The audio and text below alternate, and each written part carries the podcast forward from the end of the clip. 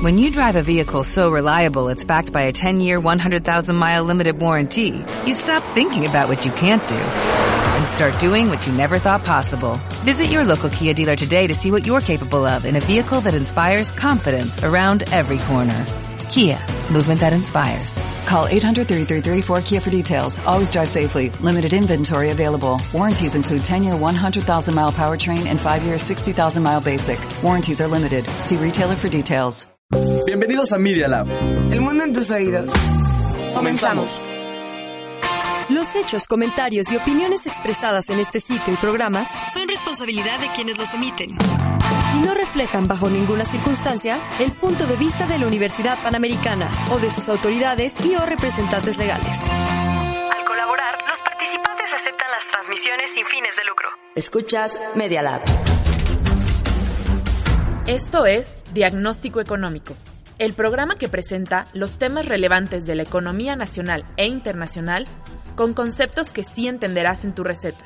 Bienvenidos al análisis de hoy. Conduce el doctor Gabriel Pérez del Peral, quien queda con ustedes.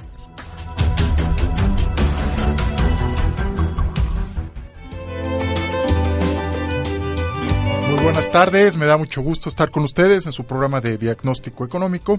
El día de hoy vamos a tratar un tema eh, de por sí polémico, el, tema de, la corrupción. Vamos a analizar, vamos a citar dos encuestas, una que realizó Ernst Young sobre las eh, empresas que cotizan en la bolsa en, las bolsas de valores, incluy, incluyendo la bolsa mexicana de valores, y una eh, un paper, un artículo de la Universidad de Cambridge, en donde eh, analizan a 166 países y cuál es el comportamiento de, de las empresas en su relación con eh, las contrataciones que hacen con el gobierno. Y también vamos a estar platicando sobre el paquete económico, vamos a, a, platicar de cuánto está esperando, por ejemplo, crecer el gobierno el próximo año. Miren, el paquete económico tiene dos puntos muy polémicos, muy cuestionados. Uno de ellos es el crecimiento para el 2020. Están fijándolo, están esperando que crezca la economía entre 1.5 y 2.5. Eh, es muy optimista para los mercados. Eh, la mayoría de los analistas eh, no ven posible ese, ese, crecimiento. Este año la revisa, eh, la Secretaría de Hacienda revisa su pronóstico a 0.6. O sea, crecer más del doble que este año, pues se antoja eh, complicado, se antoja difícil. El otro punto polémico tiene que ver con la producción de petróleo. están pronosticando que la producción de petróleo pase de 1.6 a 1.9 millones de barriles al día. También eh, está muy optimista, eh, parece cuestión de magia lo que están eh, pidiendo y, pues vamos a platicar ¿no? de, de, de, todos estos aspectos. Pero antes que nada me gustaría saludar a mis alumnos, Santiago, Diego, si quieren presentarse, carrera, pasatiempo, si trabajan, eh, bienvenido, Santiago. Gracias. Hola, mi nombre es Santiago, estudio... Con nombre completo, por favor. Sí, Santiago Velázquez, es Santiago Velázquez Figueroa, estudio finanzas en la UP, noveno semestre. Eh, de pasatiempo me gusta mucho el fútbol, jugar videojuegos. Qué bien. Y de trabajo ahorita estoy como becario en Coca-Cola FEMSA, en el área de información financiera externa. Excelente. Somos los que eh, enviamos los reportes a la Bolsa Mexicana y a la Bolsa de Nueva York. Excelente, excelente. Muy bien. Eh, Diego. Perfecto, muchas gracias. Mi nombre es Diego Alberto López Sandoval. Estudio finanzas y estoy cursando ahorita el noveno semestre de la carrera. En mis pasatiempos, tengo como principal pasatiempo jugar fútbol y sería solamente eso. ¿Qué posición? ¿Qué posición ah, te gusta? Defensa, Diego? me gusta defensa. mucho la defensa. ¿Central Nadie o pasa. ¿Central? Central. Eso. Sí. Bueno, pasa. este le debiste dar un consejo a la defensa de México después de la goliza que le puso Argentina 4-0 4-0 ¿no? sí estuvo ¿no? cañón qué mal se, dormida la defensa sí dormida no hizo nada no defendió nada ¿Sí lo viste los dejó pasar solitos terrible terrible sí. la defensa no un solo un, eh, una estrategia si quieren luego platicamos más adelante sí. le doy la bienvenida a, a Mario Mario Contreras eh, Hola, mucho gusto. Bienvenido, qué bueno que pudiste venir, Mario. Gracias, gracias. Nombre completo, eh, qué estudias y pasatiempo, Mario. Pues yo, yo soy Mario Alberto Contreras Enríquez, estudio economía y pues mi pasatiempo era la natación y el rugby. ¿Ya no? Ya no. ¿Por qué? ¿Qué, qué pasó? La escuela y el trabajo, eso pasó. El, el rugby, estabas en la selección de, De rugby aquí, de, de la Universidad de la UP. ¿Cuánto tiempo estuviste, Mario? Como un año y medio. Año y medio. ¿Y qué nos puedes platicar? ¿Qué logros tuvieron ahí en, en el rugby? Pues yo creo que muy importantes, más que nada porque fue fortaleciéndose el equipo. Nos fueron apoyando cada vez más por la institución. Entonces yo creo que según yo, en este momento ya están más fortalecidos y más cubiertos por la universidad. Entonces ya tenemos más capacidad para ir a otros torneos, ya sea fuera de la ciudad. ¿En dónde están entrenando, eh? En el- la preparatoria, que, que no, no sé cómo bien, solo sé llegar, no sé la dirección, pero en la preparatoria UP, Ah, ahí en el campo del fútbol. En Tecoyotitla. Exacto, ahí. Claro, claro. Ahí por Plaza In. Así es. Perfecto, Mario. Muy bien. Entonces, comentábamos que, que el tema que vamos a analizar, un tema polémico que tiene que ver con corrupción y la parte de la coyuntura, cómo está eh, moviéndose los mercados, cómo están eh, eh, influyendo los diferentes eh, fenómenos financieros y económicos. Eh, si quieres, eh, podemos empezar, mi estimado Santiago. ¿Cómo viste el, el- artículo? Empiezo eh, en este artículo eh, explicando cómo está el paquete presupuestal, ¿no? Las cifras, un crecimiento de 0.9, un gasto neto total de 6.1 billones. Miren, en realidad, este, este, este presupuesto que presentó el, el gobierno federal a través de la Secretaría de Hacienda, lo pudo haber hecho MID, lo pudo haber hecho eh, cualquier eh, ex secretario de Hacienda. Aquí lo polémico son las bases macroeconómicas. Esas bases macroeconómicas que, como ya les había mencionado, pues resultan muy polémicas, muy optimistas. Si, si Santiago, si, no sé si quieras comentar algún, algún aspecto sobre esto. La primera parte, ¿no? La, el crecimiento, la producción de petróleo, eh, la inflación, etcétera. Sí, eh, pues bueno, a mi parecer el crecimiento que, que señalan eh, para el 2020 es, eh, mm, pues a lo mejor un poco como lo, lo criticó Moody's al día siguiente, eh, lo menciona que eh, aparentemente si, si este año vamos a crecer al 0.6%, eh, crecer al 2.5% el próximo año Imposible. es imposible. Imposible. El techo, más bien, si se cumple es el piso, el 1.5, que también se antoja este, optimista. Y eh, es que lo difícil es la incertidumbre que se ha generado para los inversionistas. No hay certeza para la inversión. La producción industrial, el día de hoy en la mañana nos, an- nos anunciaron que lleva una caída de 10 meses seguidos. 10 meses seguidos la producción industrial. Entonces, eh, pues, ¿cómo, ¿cómo vas a crecer? ¿Cómo vas a crecer con, con la producción industrial a, a la baja, no? Claro. Y con la incertidumbre, con la falta de confianza de los empresarios. Muy bien. Embajador, qué bueno que pudiste venir. Le doy la bienvenida al embajador Francisco Holguín. Bienvenido, embajador. Muchas gracias. Muy bien, estamos hablando del paquete económico, del, puedo imaginar. de las bases macroeconómicas Claro. y de un el tema de que nos atañe esta semana es la corrupción, ¿no? La relación que tienen eh, el sector privado con el gobierno en, en su calidad de proveedor, ¿no? De proveedor de, de proyectos. Correcto. Estupendo. Bueno, muy bien. Temas. Santiago, Gracias. ¿eh, ¿qué más decías? Eh, bueno, siguiendo un poco con lo, lo del artículo, eh, señala Ernst Young que, que prácticamente eh, de las empresas más grandes se encontró que el 39% de los negocios eh, habían tenido problemas con, con la corrupción. O sea, como bien sabemos, en países como, como México y Latinoamérica, eh, la corrupción es pues, un, impuesto alto que tenemos que pagar porque detiene no solo la, la inversión, sino también la generación de empleos y la creación de oportunidades. Fíjense, ¿qué, qué cifra, no? 39% de esta encuesta que hace Ernst Young de las empresas encuestadas a nivel global declararon que es normal la corrupción en los países en los que operan. 39%. Pues es altísimo, ¿no? Digo, Sí, es un porcentaje muy alto. Pero también otra cosa que resalta este artículo es que las empresas que consiguen contratos con el gobierno generalmente son las que mayores ingresos reciben. Entonces, pues sí es muy bueno que tengan, pero también afecta directamente a la sociedad porque pues le quita prestigio al país y pues más que nada el gobierno se ve muy afectado. Exacto. Ok, 15% eh, en, en esta misma encuesta de Ernst Young declaró que es una práctica común hacer pagos en efectivo al gobierno para hacerse de contratos. Creo que es lo más Muy, preocupante, ¿no? O sea, los, los sobornos que les piden los funcionarios públicos a los empresarios para adjudicarle los contratos. Y esto se facilita más si las adjudicaciones son directas. Acuérdense que hay, tipo, hay tres tipos de adjudicaciones.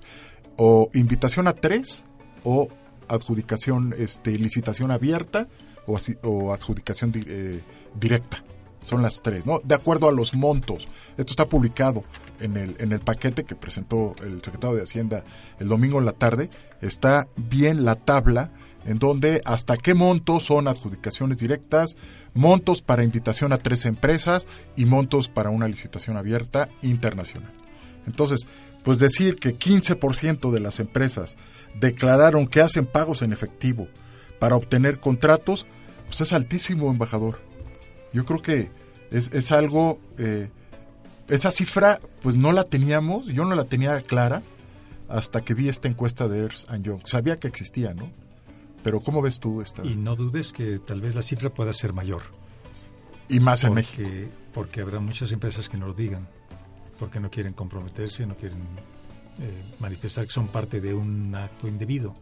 Definitivamente. Las empresas internacionales tienden a ser más abiertas a este respecto Tal vez vale la pena recordar que en alguna época, el, cuando se, por ejemplo, durante el proceso de, desarrollo de la Unión Europea, se, algunas empresas, sobre todo las alemanas, fueron muy abiertas en decir, en sus declaraciones de impuestos ponían una, un rubro, que era el rubro de, de gastos administrativos, no me acuerdo cómo le llamaban, para conseguir contratos. Y todo el mundo sabía que eran actos de corrupción pero que no podían trabajar de otra manera. Claro, claro. Bueno, este Odebrecht hizo, constituyó una oficina a nivel global específica para el pago de sobornos. Tenían una unidad al interior del corporativo que se dedicaba a administrar este, pues yo me atrevería a decir este mercado, es un mercado en donde se va eh, eh, repartiendo los proyectos de acuerdo a los pagos en efectivo que les, que les hagas a los funcionarios. Bueno, eso es por un lado, ¿no? más adelante, Mario, no sé si querías comentar algo. Yo digo que estas organizaciones, nosotros tenemos como empresarios, tener que armar estas células dentro de nuestra empresa para operarlas porque también si los estados son débiles y no tienen instituciones fuertes se, se va a practicar más esto. Yo estoy de acuerdo con el embajador, yo creo que el 15% de que están encuestados y que justifican que sí dan efectivo a las autoridades. Sobornos. Sobornos es poco, pero también hay que es, es muy pequeño ese porcentaje porque fue global. Yo creo que si nos redirigimos a México, el porcentaje va a salir más alto. Y eso sin encuesta, eh, sin pensar en las personas que no lo dicen. No todas las empresas son tan abiertas. Por supuesto. Entonces, pues yo creo que sí es un tema delicado, pero que hay que saber llevarlo hasta la raíz. No, no, no importa que saquemos leyes o presupuestos altos si no sabemos llevar esos proyectos a cabo. No nada más ¿qué, qué propones? ¿Qué te, ¿Qué te viene ahorita a la mente para atacar este flagelo tan, tan generalizado que existe a nivel mundial? Aquí está la prueba. Ahorita hablamos del artículo de Cambridge, pero por supuesto yo estoy de acuerdo con lo que mencionan. En México este fenómeno pues está se maximiza, ¿no? Y, no podemos tapar el sol con un dedo, embajador. Esa es una realidad. Este porcentaje es más alto. ¿Qué, qué se puede hacer para terminar con este flagelo? Ustedes como jóvenes que están terminando la carrera, se van a incorporar de lleno ya a los mercados laborales en sus profesiones. ¿Qué hay que hacer para terminar con esto? ¿Qué hay que hacer? Uno como alumno yo creo que fortalecer tu ética y tu moral, ¿no? En primera instancia. O sea, porque aún así nosotros salimos al mundo para llegar a ser empresarios, ¿no? Es nuestro sueño. Es nuestro sueño estar en, lo más alto de la cadena. Pero también luego no nos damos cuenta de que necesitamos llevar esas actitudes de ética y moral hasta arriba. No porque ya luego salimos de la carrera, pasan cinco años y nos olvidamos de toda esa ética y moral. Y justificamos el avance con que es que ya está en el sistema. Es que el sistema no me dejó. O sea, también justificar y dejar que el hecho pase como si fuera un río de agua tampoco es detener nada.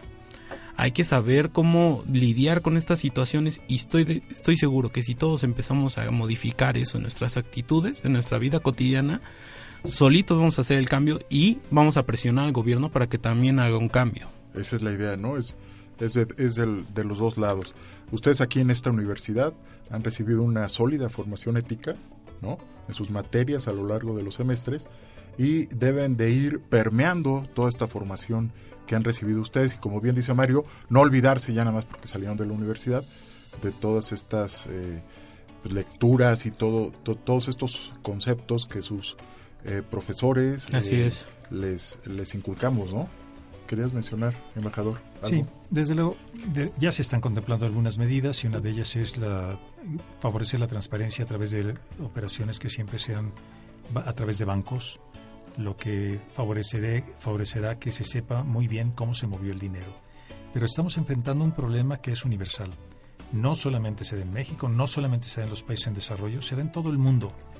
Y un dato en el que también podríamos nosotros trabajar, y yo pienso que es uno de los muchos temas que tiene México pendientes en materia de política internacional, es intervenir en aquellos foros en los que se puede tratar de corregir algunas distorsiones muy severas que está sufriendo la economía mundial, como por ejemplo los paraísos fiscales. Y esos paraísos fiscales son eh, eh, actos fraudulentos, están tratando de defraudar al fisco o están defraudando al fisco, y está ocurriendo en los países más ricos del mundo, y está ocurriendo con las empresas más grandes del mundo, y está ocurriendo con los, con los hombres más ricos del mundo. Y es sorprendente que teniendo tanto dinero tengan que, cometer fraudes. Y lo vemos porque aparece un artista, un deportista que no está declarando impuestos o no está declarando lo que debe.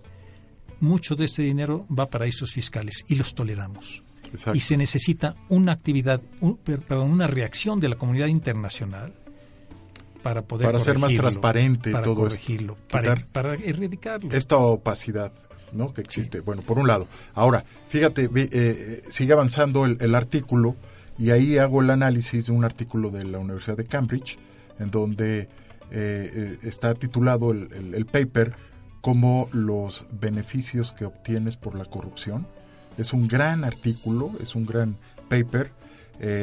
analizaron 166 casos de sobornos realizados desde 1971 a la fecha eh, eh, con empresas, con corporativos de más alto nivel y eh, que cotizan en 20 diferentes bolsas de valores a nivel mundial. O sea, es una muestra representativa, muy, muy bien estructurada. ¿Y ¿qué, resultados presentan, Diego? Pues más que nada, las cifras más dirigido. ¿Qué te llamó la atención de Es principalmente que pues de estas empresas que aceptaron que tuvieron sobornos, tienen en promedio entre 10 y 11 veces mejores rendimientos. Es una cifra muy fuerte, ya que pues muchas empresas deciden sobornar debido a los grandes beneficios que puede tener. El hacer el pago en efectivo les genera 10 u 11 veces más el rendimiento no al adjudicarse un contrato del pago. Entonces, pues es, eh, es una eh, es una rentabilidad muy alta, ¿no? Eh, de hecho, el, el título del, del, artículo le puse la rentabilidad de la corrupción. Si quieren, vamos a seguir comentando sobre las cifras al que presenta el paper, pero vamos a hacer un corte de estación que nos está pidiendo Dante.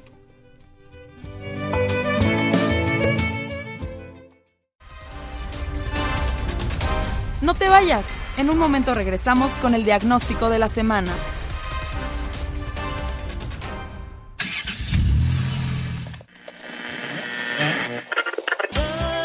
La cuarta temporada de Rocola llegó a Media Lab.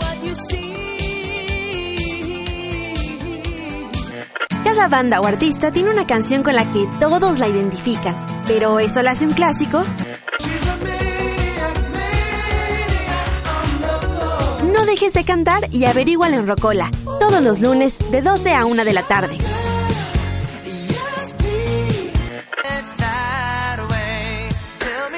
Rocola, el espíritu retro de la música.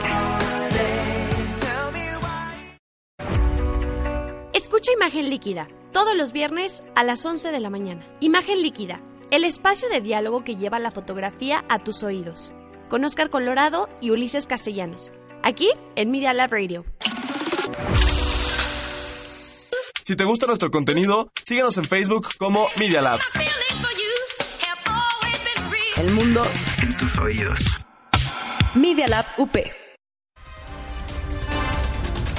No te vayas. En un momento regresamos con el diagnóstico de la semana.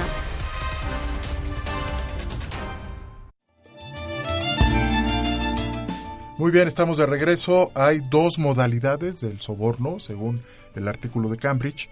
Uno es el pago en efectivo que hace el empresario al funcionario público y también los autores del artículo hacen la distinción entre cuánto le toca al funcionario de más alto nivel y al funcionario de más bajo eh, nivel. Y en toda la cadena de los cuadros burocráticos empieza a hacerse diferentes tipos de pagos, ¿no? Hasta que el de la caja que saca el cheque también va a pedir un porcentaje. Es terrible, ¿no? Entonces, dicen los autores, una cosa es el porcentaje que piden del proyecto, del valor del proyecto, y otra cosa es el pago en efectivo que reciben porque se les adjudique, ¿no? Decías, Diego, de 10 a 11 11 veces, eh, la rentabilidad. ¿Y cómo lo midieron? Decíamos en el corte. Porque en el momento que se conoce en el mercado que la empresa se gana el contrato, el precio de su acción se dispara. Da un salto muy importante. Y es una ganancia bastante, bastante grande. Yo quiero pensar, y, los invito a que revisen el precio de las acciones de Carso, ahora que eh, arreglaron lo de los gasoductos con la CFE, cómo se dispara el precio de las acciones. Y había estado perdiendo 28 mil millones de pesos el, ingeniero Carlos Slim durante todo el, lapso que lleva el gobierno actual y es importante el, el salto que, que da en el momento que se conoce que ya se arreglaron para los gasoductos, que fue a, a una de las mañaneras, ¿no? Fueron varios eh, empresarios, ¿no? TransCanada también. Bueno, entonces, eh, ¿qué más? Eh, eh, ¿Tú querías comentar, Paco, algo de esta parte? Pues muy brevemente, el hecho que todos conocemos de que cuando una empresa consigue un contrato mediante soborno, para compensar el soborno, y más que compensarlo, para compensarlo con grandes ganancias, incrementa los costos. Sí, sí, es sí, decir, el país está pagando por algo que tal vez no tiene la mejor calidad y un precio mucho más alto. Este es el cargo que lleva nuestro país por la corrupción. Sí, por supuesto. Entonces, eh, los autores de, de este artículo de la Universidad de Cambridge, el, el porcentaje que se llevan del contrato, ¿cuánto es, Diego? Bueno, pues más o menos, esto dice que reciben el 4.7% del valor de los contratos comparados y solamente el 1 o 2% son los, Los funcionarios, de, menor muy bajo nivel. De menor nivel, ¿no? El Sí. funcionario de más alto nivel se lleva el 4.7 el- y los de menor nivel el 1.2 del contrato, independientemente de los pagos En este, en efectivo. Mario. Pero hay que hacer una aclaración ahí. Luego los contratos son indeterminados, indefinidos, o sea, no tienen límite. Pueden tener hasta 99 años y ese ese punto 4, 4.7%. Ah, no, no, ese es buen punto. Esa es otra cosa. Las concesiones, ¿no? No tienen este un, un año o dos, no. Esto es el valor del proyecto que se va a implementar, el 4.7 y el 1.2. Pero luego vienen los rendimientos Exacto. del proyecto, que se diluyen, que se distribuyen en el tiempo, como bien dices, de acuerdo a los años que se dé una concesión, de, de- o sea, son rendimientos, pero es otra cosa también. Entonces, qué bueno que lo, que lo dices, Mario. Son tres. Uno, el pago en efectivo por adjudicarse el contrato. Dos, los porcentajes del proyecto que se distribuyen entre funcionarios de alto y bajo nivel. Y luego, los autores del artículo mencionan que de los rendimientos que se va recibiendo del proyecto, también les toca ese porcentaje. ¿Que ¿Cuánto es, Diego? Porcentaje, Sí. me parece que es el 50%. El 50% de los rendimientos de los contratos que autorizan y los de menor rango reciben solamente, entre comillas, el 20%. 20%, sí. No, y incluso Santiago. hay casos donde aceptan hasta pagos en especie, ¿no? Creo que es sabido que los eh, ahora alcaldes del- de la Ciudad de México, eh, al- cuando se realizaba un proyecto inmobiliario, pues incluso aceptaban a cambio eh, a lo mejor el penthouse o algo del, del departamento que se iba a construir, ¿no? A Mm, cambio sí, de señor. que se sí, aceptara sí. el contrato.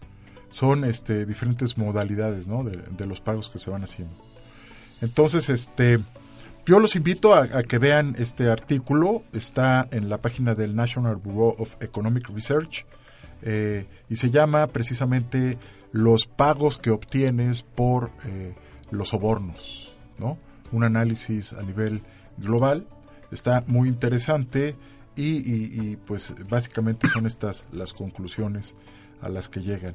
Y luego lo que mencionabas de las instituciones, ¿no? El entramado institucional, entre más vulnerable esté, los pagos son más grandes. Yo creo que los pagos cada vez se van a hacer más grandes, más que nada porque también los procesos burocráticos para llegar a estos contratos son extensos, luego no tienen fin. Entonces, ¿de qué sirve este tardarme dos años llevando un contrato por el lado legal si en 30 días ya lo tengo con un soborno? También por eso los rendimientos de 10 a 11 llegan a ser tan explosivos. Ahora también los que saben que van a hacer esos contratos, ¿quién les quita el poder comprar acciones de esa empresa porque saben que van a tener un repunte? Sí, claro. Entonces no nada más es el, el rendimiento de ese contrato, de esa licitación, sino también el rendimiento que ellos, por otro lado, hacen este inversiones a los activos que saben que están controlando a través de una, un contrato o concesión. Sí, exactamente. En clase, acuérdense que hemos mencionado que la nueva gerencia pública está implicando un gobierno más controlado, mejor evaluado, para que dé resultados. ¿no? El presupuesto orientado a resultados, que por cierto ustedes presentan el día de mañana. Día de mañana, Diego y es. Santiago, ¿no? Es por ley, el presupuesto en México está por ley, es un mandato de la Ley Federal de Responsabilidad Hacendaria que este, se haga por resultados.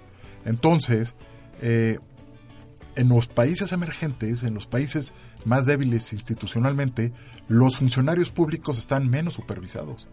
Están, los gobiernos están menos controlados. Esa es una eh, constante, es una característica de un país pobre, de un país en vías de desarrollo. Y eso se facilita, eh, eh, facilita más el, el pago en efectivo, etcétera, etcétera, todo lo que mencionábamos, ¿no? Sí, así es. ¿Y qué más? Fíjense algo también muy interesante. Los autores llegan a afirmar que en los países con débil entramado institucional, fuerzas armadas más grandes y menos periódicos en circulación local, facilitan más que se den estos pagos, o sea, menos participación de los medios de comunicación.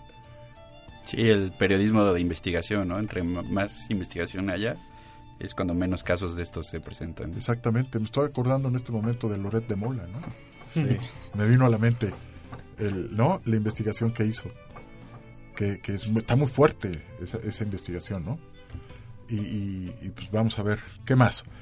Eh, ¿Algo más, Diego, del- de, las cifras que encontraste en el, en el artículo? Pues básicamente, ¿no? Básicamente ya es todo. Así es. Las empresas que mejor se desempeñan desde un punto de vista financiero, y con eso acaba el artículo, con eso acaba eh, las eh, conclusiones de los autores, este, tienen mejor desempeño en el mercado de los sobornos. Y el director responsable del proyecto, cuando eh, tiene un mejor control de los pagos en efectivo, impide que otras empresas entren a este mercado a cotizar estos pagos en efectivo. Eso es, eso también es otra. O sea que un mayor escrutinio impide la entrada al mercado de sobornos de otras empresas. Es lo más triste, ¿no? Porque, o sea, cuando ves la lista de empresas que han estado metidas en escándalos gigantes de corrupción y ves que son como las eh, empresas más grandes del mundo, pues eh, te das cuenta del el poder de la hasta dónde ha llegado la corrupción, ¿no? Que no no hay como eh, institución o compañía que a lo mejor no esté involucrada en este problema, ¿no? Bueno, sí, sí, sí, un poco lo que mencionaba el embajador y, también Mario, ¿no? Eh, pero ¿qué creen? Hay un capítulo muy importante anticorrupción en el TEMEC. Entonces, es muy probable que se firme eh, este eh, sustituto del Tratado de Libre Comercio. Por ahí, tú corrígeme, embajador, en el mes que entra, ¿no? Es probable que se firme, que se autorice por los congresos de Estados Unidos y de Canadá. El, el tema en el caso de Estados Unidos está en, el, en la Cámara de Diputados, donde los demócratas están haciendo su propio juego político y en principio podría ocurrir. El, se ve que la diplomacia mexicana está activa en esta materia, pero yo todavía no estoy muy seguro de, de cuándo y cómo. Es, ¿Tú crees que es, es probable que este año no se firme el TEMEC? Eh, se está apuntando a que se firme pronto, a que se firme antes de que termine este año, pero No necesariamente. Pero no estoy seguro. Creo que hay muchas variables dentro de la política interna de Estados Unidos que, que pueden afectar este proceso. Ahora, este, ilústranos. Eh, eh, Trudeau en Canadá disolvió ya el, el Congreso Sí. y está preparando su reelección. Sí. ¿Esto de qué forma está influyendo a, a la firma del, del tratado? Pues que vamos a tener que esperar a que termine la elección. Pero no es una cuestión demasiado compleja porque en los sistemas electorales, eh, perdón, en los sistemas parlamentarios, el proceso electoral es muy breve. Puede ser en cuatro semanas, cinco semanas, seis, y las campañas entonces son cortas, son baratas, y de inmediato está de nuevo el Parlamento funcionando. Ok, entonces no lo ves como un obstáculo No que son- vaya a retrasar. No, en nuestro caso son seis meses y más de campaña electoral. No, bueno, Eso no, ocurre aquí. No es comparable México Canadá, con pero- Canadá. Sí, de, desde ni- luego, de ningún desde aspecto. luego, desde luego. Pero, este, tú consideras entonces que no, que no vaya a haber mayor obstáculo en, en este aspecto. Yo, yo no creo que Canadá tuviera el menor problema. Bueno, y trae instrucciones y acuerdos muy específicos para la para el combate a la corrupción, este capítulo del TEMEC. Tan es así que la Auditoría Superior de la Federación, y yo lo menciono en el artículo, está ya diseñando algoritmos para hacer eh, auditorías más integrales. Eh, déjenme comentarles que las auditorías que hace la Auditoría Superior de la Federación es a través de muestreo. Obviamente no audita a todos los ejecutores de gasto, toma unas muestras. Pero ya con el diseño de algoritmos va a ser más fácil detectar las redes de corrupción y es un poco lo que comentaba, lo que te preguntaba Mario. ¿Qué hay que hacer? Bueno, pues ahí está eh, esta modernidad en donde pues ya va a ser una auditoría más integral y fíjense, derivada de la presión que viene por el capítulo anticorrupción del TEMEC. Lo cual pues, se me hace algo este sumamente positivo, ¿no? y lógico. Yo creo, ¿no? Porque también podemos utilizar las herramientas podemos utilizar las herramientas electrónicas a nuestro favor y estos algoritmos sí están funcionando.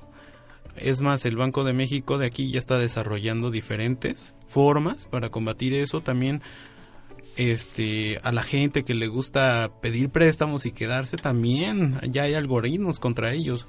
Entonces esos algoritmos lo que van a estar haciendo es medir los flujos de efectivo de todas las empresas y cuando hayan un pico que no esté predestinado, pues ¿qué van a hacer? Van a voltear. Claro. Entonces, Sí. eh, de eso sirve la, la tecnología de hoy en día, eh, buscar esos picos que nosotros no lo podemos hacer como humano, vaya, no tenemos mediciones tan correctas como una computadora, pero pues, ayudarnos de ellos para ver esos picos. Qué interesante, ¿no? Todo esto de la science data, ¿no? Eh, lo que decías, embajador, los sobreprecios que ponen en los contratos, con el al- algoritmo salta inmediatamente, ¿no? Le cargas el precio de mercado y de repente lo comparas con el precio del proyecto y el algoritmo te saca, este, ¿no? Foco rojo. Y es. detectas más fácilmente las redes de corrupción. Muy bien, muy bien. Y, y pues ya al, al último ya menciono que pues, en realidad se necesita tarde o temprano el gobierno del presidente López Obrador va a tener que hacer una reforma fiscal. Ya perdió la oportunidad de hacerla este año. Tenía el capital político que tiene va va a ser menor el año que entra que, que el actual. Desgasta el, el acto de gobernar y pues va a tener que hacerla el año que entra o dentro de dos años, pero no le va a quedar de otra.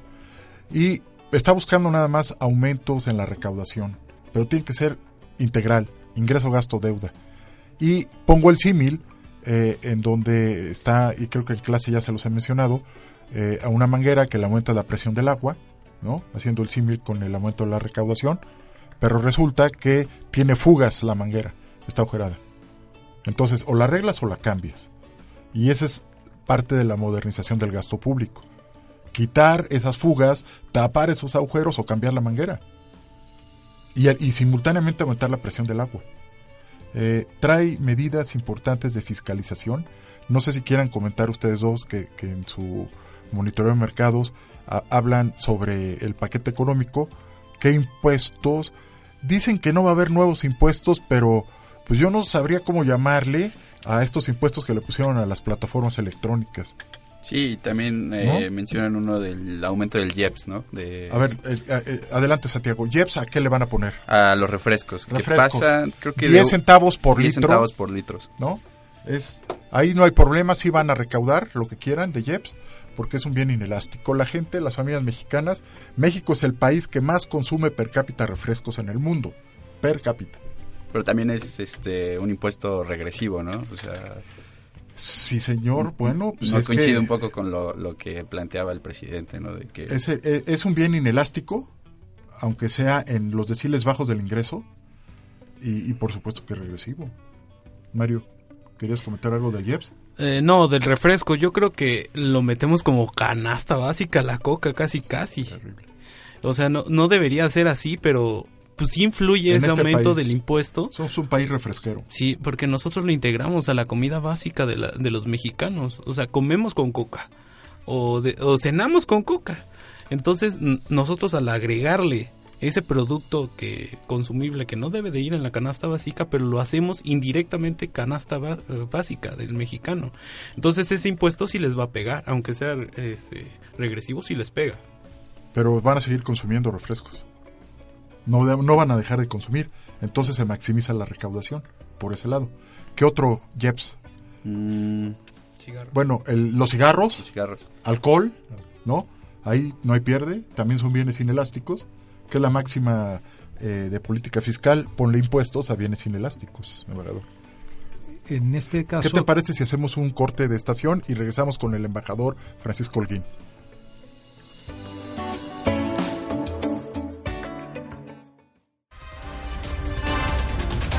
No te vayas. En un momento regresamos con el diagnóstico de la semana.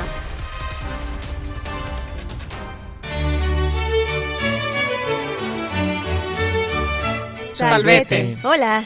Audite queso nun sin lingua latina. Escucha, por favor. Nunti in lingua latina, unicus programa annunciorium messici et orbis terrarum in sermone latino et hispánico. El único noticiero en el mundo en latín y en español con noticias de México y del mundo. Danielis, Danielis, Et Aloysius, singulis tibi hebdomadibus expectamus. Dani Gallegos, Dani Rodríguez y Luis Pesquera te esperamos de lunes a viernes a las 8 de la mañana.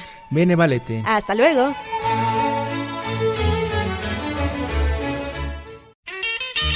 Coffee Break, lunes y jueves de 12 a 1 de la tarde, solo por Media Lab.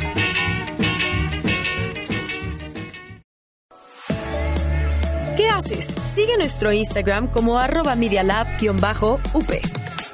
Arroba medialab-up. Estás escuchando Media Lab. Pequeñas ideas que se convierten en grandes proyectos. Continuamos con su consulta. Aquí está su diagnóstico económico.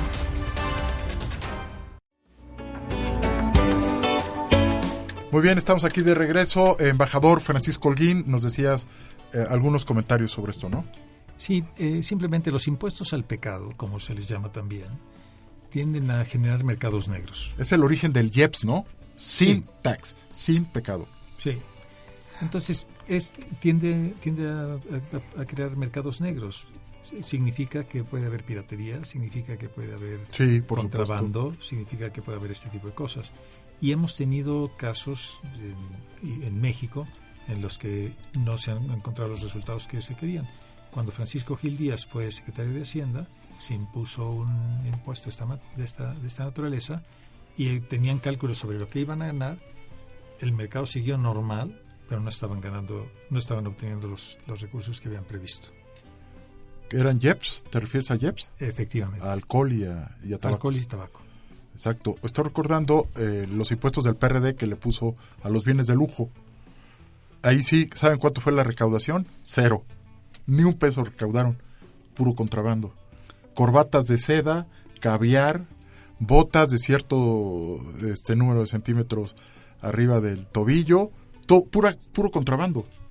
Con- por lo tanto, eh, no pongas un impuesto a un bien elástico, que son los bienes de lujo.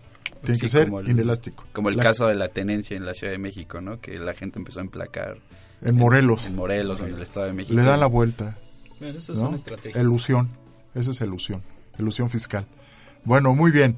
Eh, ¿Algo más que, que quisieran comentar?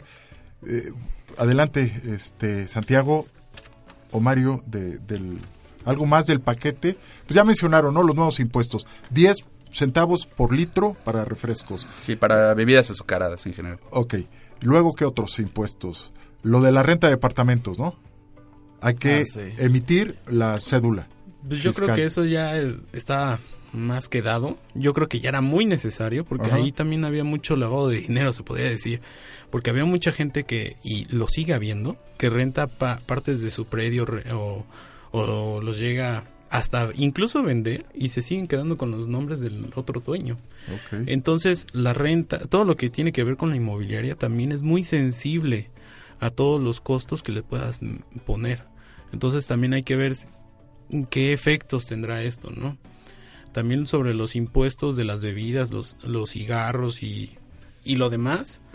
También hay que hacer buenos estudios, como dice el embajador, porque en ese momento que con Gil le tocó, también no sabían medir qué tanta es la necesidad del consumidor para esto bien y, y qué tanto el impuesto puede ser asimil a como restringir ese bien. ¿Puede Porque ser qué, perdón? Muy simil, o el, el impuesto, ¿qué tan simil puede ser? Simil. Simil puede ser con, ¿cómo se llama? Con restringir un bien, o sea, como el alcohol. Cuando lo llegaron a quitar del mercado, generó mucho mercado negro, porque se empezaron a distribuir, ¿no? Por eh, Estados Unidos.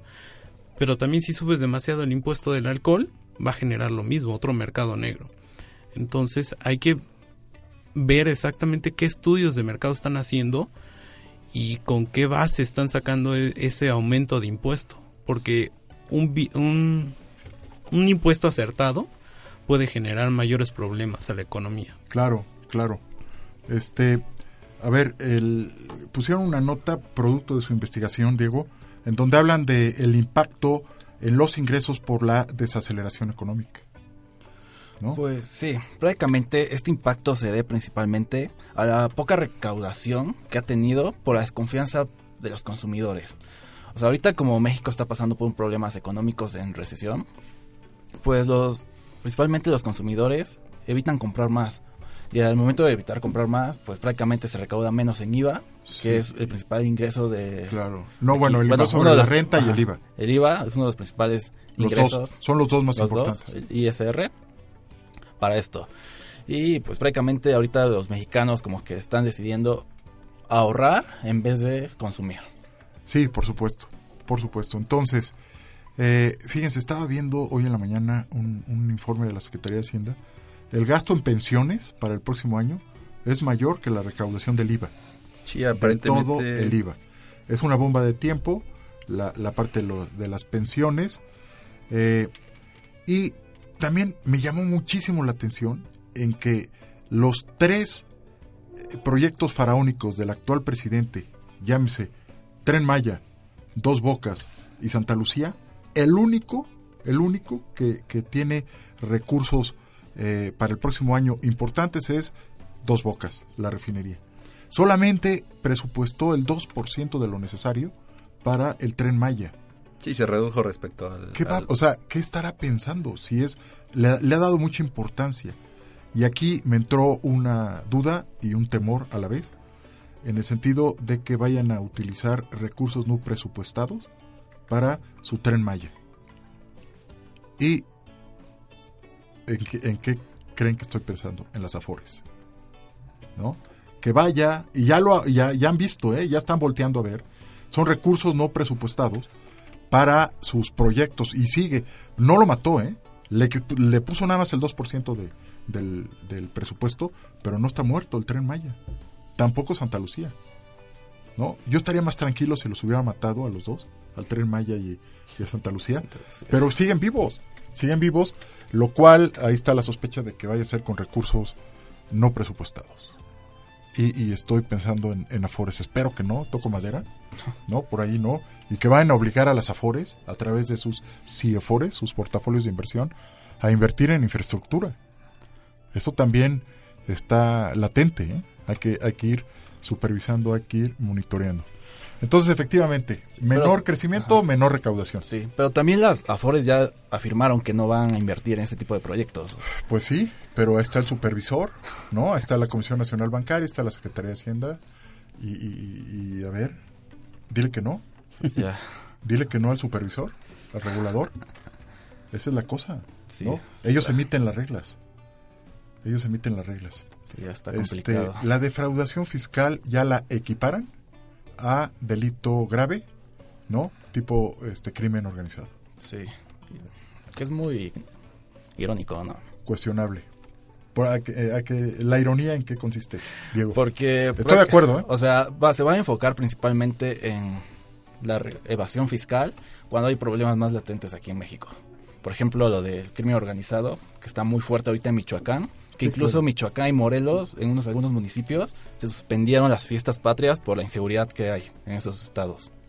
¿También en Morelos? Sí, en Morelos. En algunos municipios. y... ¿En no cuál? ¿Jutepec? Jutepec. Sí, en algunos municipios de, de Michoacán igual. Sí. Pero no en Cuernavaca y en, Ah, y en Cuernavaca Morelia. está tranquilito ahí. ¿No? Ahí está este el cuau. Sí.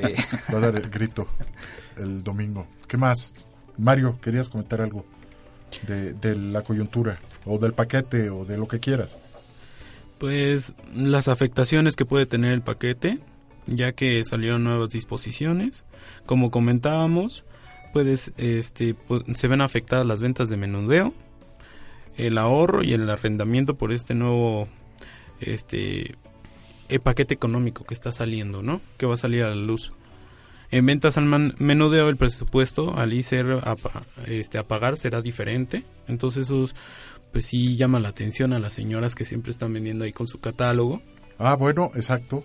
Ahí llama la atención la diputada Morena, que le explicaba en, en un video en Twitter que pues que nada más el consumidor iba a ser el que iba a pagar el impuesto. Sí. Eh, no es cierto. Les van a retener el impuesto sobre la renta a las señoras que venden por catálogo. ¿No? Perfumes, Avon y demás. Sí, el mismo tema con estas plataformas digitales, ¿no? Con Uber y Rappi. Que... Uber Eats, Uber Eats, este, ¿cómo se llama? Eh, Netflix. Pero ya eran necesarias. Prime Video, HBO, todos ellos van a van a pagar, este, un- un- un- les van a retener el impuesto. ¿Qué más? Este, dos características: la inversión a la baja, 5.4% la inversión pública y por otro lado suben los subsidios. Fíjate, embajador, es un qué cóctel, la mezcla para una crisis económica. Baja la inversión, gasto productivo y sube los subsidios. Para eso iba. Eh, Bank of America considera que, que el presupuesto sobreestima ingresos y subestima los riesgos de un menor crecimiento, por ejemplo, del Producto Interno Bruto, que puede venir, por ejemplo, de una baja, más baja producción petrolera de la que se está estimando o que el precio del petróleo pueda, pueda no ser tan alto. Pero además de eso, lo que estás diciendo también ahora, hay, hay programas asistenciales que, que van creciendo y que tenderán a convertirse con el tiempo, como las pensiones, en una carga, una carga cada vez más costosa. Terrible. Que desestimula la productividad de la gente, que desestimula el, el- La creación el de deseo empleos. De, de buscar trabajos, etcétera. Y eh, además eh, hay baja inversión, ah, crecen los programas existenciales, pero baja la inversión en infraestructura, en educación y otras maneras de estimular el crecimiento. Y, y en salud. En ¿no? salud. Llama la atención, Sí. no sé si te lo comenté, embajador, el- en la mañanera del, del lunes fue el secretario de, de Hacienda y una periodista de Milenio le pregunta por qué bajaron el presupuesto al sector salud. y mirándola, mirándola a los ojos le dijo, no señorita, no estamos bajando el, presupuesto a la a salud. Y tú ves los documentos y le quitaron casi 5 mil millones de pesos al sector salud. Terrible para sus programas sociales. Que son de carácter electorero. Totalmente, y esto dentro de un año que estemos comentando el presupuesto para el 2021, que es año de elecciones, ahí sí van a soltar el gasto público, en serio, porque quieren ganar y quedarse con la mayoría en las cámaras. Entonces, ahí sí va a ser una, gran discusión. Y por otro lado, decíamos, este, ya el tiempo se nos está terminando, que tienen una ventaja, ¿no? Decíamos en el corte aritmética, porque el próximo año se van a comparar contra una base más pequeña, porque estamos paralizados, no va a haber casi crecimiento, a lo mucho vamos a crecer 0.5. Entonces, al compararte con una base más pequeña en 2019, pues va a ser más fácil, Diego, que crezcas 1%, que si hubiésemos crecido 2% este año, con una base más grande. Entonces, Sí. por ese lado. Van a sacar las matracas y todo para Para- presumir, ¿no? el 1%. Y va a ser Sí. aritmético, ¿eh? Va a ser un efecto aritmético. Hay que irlo monitoreando. El, eh, el segundo semestre de este año, ¿cuánto fue el crecimiento? Cero. Cero.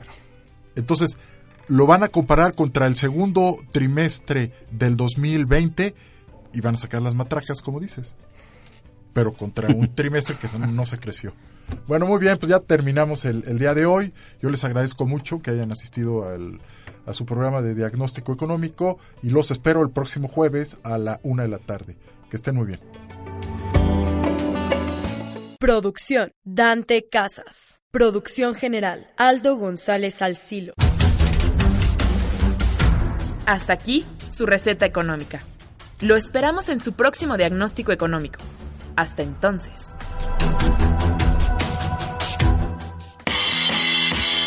Estás escuchando Media Lab. Transmitiendo desde la Universidad Panamericana Campus México.